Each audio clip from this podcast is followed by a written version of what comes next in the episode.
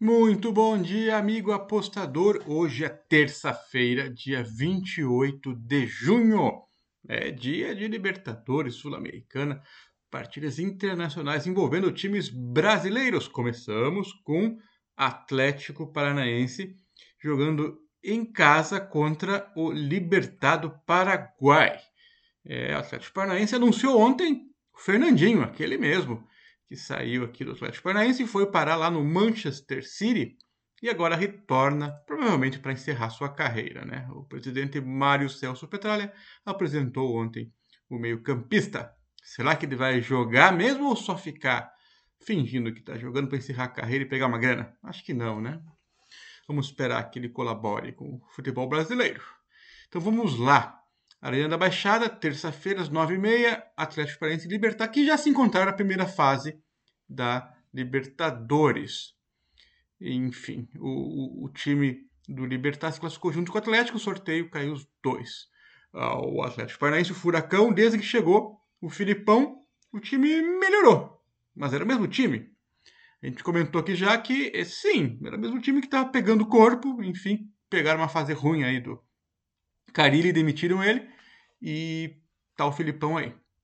Tá fazendo um bom trabalho, principalmente em termos de é, vestir a camisa e chamar a torcida, enfim, equilibrar a relação administração, time torcedores. E claro, com o time desempenhando resultados em campo, tá beleza. Tá sem perder, faz muitos jogos, tá dando sorte, digamos aí, o furacão e um pouco de competência. E isso em três competições, né? Copa do Brasil, Brasileirão e Libertadores. Pela Copa do Brasil, o Atlético deu um passo importante e venceu o Bahia por 2 a 1 jogando fora. É isso aí. Depois jogou com o time reserva contra o Bragantino, mas um time jovem. Aliás, foi a escalação mais jovem de uma equipe aí no Brasileirão até agora. Equipe é, que não é ruim, não. E meteu 4 a 0 meio rápido lá contra o Bragantino de forma inesperada. O jogo foi 4 a 2 ainda, mas foi uma boa é, descoberta para a torcida saber que o time reserva também pode desempenhar bem. Já o Libertar se classificou sem problemas no grupo, na fase de grupos. É, só precisou lidar um pouco com emoção aí na confirmação para a liderança, que precisou dar uma goleada no 4 a 1 sobre os Strongest em casa. A equipe treinada por Daniel Garnero ganhou o torneio Apertura do Paraguaio com a vitória de 1 a 0 sobre o Cerro Portenho no último sábado. A conquista vem em um confronto direto com uma rodada de antecedência. Isso aí. O desafio agora da comissão técnica do Libertar é curar a ressaca do título e enfrentar o Furacão em Curitiba. Bom, a equipe paraguaia é, é boa, tem que respeitar, mas o momento do Atlético parece bastante é, encantador aí para torcida. E o apostador fica de olho para não cair muito nessa lábia de que vai ganhar fácil, né? Tanto que o mercado oferece aí um ML por volta de 1,80, que parece bem é, apetitoso, mas não vai ser fácil não, tá? Em todos os casos, vamos ficar com o Atlético Paranaense para vencer o jogo. Eu acho que a linha correta tinha que ser menos 0,75 por aí. Inclusive tá, deve estar tá se movendo por aí nesse momento que a gente fala. Então, Atlético Paranaense para vencer o jogo.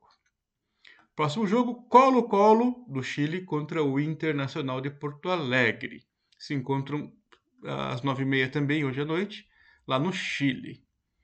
É, o grupo, a fase de grupos, o time chileno veio da Libertadores e faz sua estreia na Sul-Americana. Na Libertadores, o time chileno ganhou duas, patou uma, mas perdeu três. Marcou nove gols, tomou 13. A equipe fez duas partidas recentemente e conquistou uma vitória e um empate pela Copa do Chile. É, não conheço bem esse time do Colo-Colo, já foi mais forte, mas continua sendo uma força lá no Chile, enfim. Já o Inter está numa fase boa, é o quarto colocado do Brasileirão, apesar daquela derrota esquisita para o Botafogo, mas que faz parte. A gente sabe muito bem que times com um jogador expulso ou roubado ainda, é, às vezes jogam melhor que os 11. Parece ter sido o caso. E ganharam o jogo, enfim. Bom, mas deu moral pro Botafogo. E para o Inter, o sentimento de vexame e que teve que ganhar do Curitiba na última rodada, com mais ou menos um controle do jogo para recuperar o moral. Agora, Comebol Sul-Americana para o Inter. O técnico Mano Menezes tem dois desfalques para a partida: o lateral Bustos e o meia Tyson, que está gripado.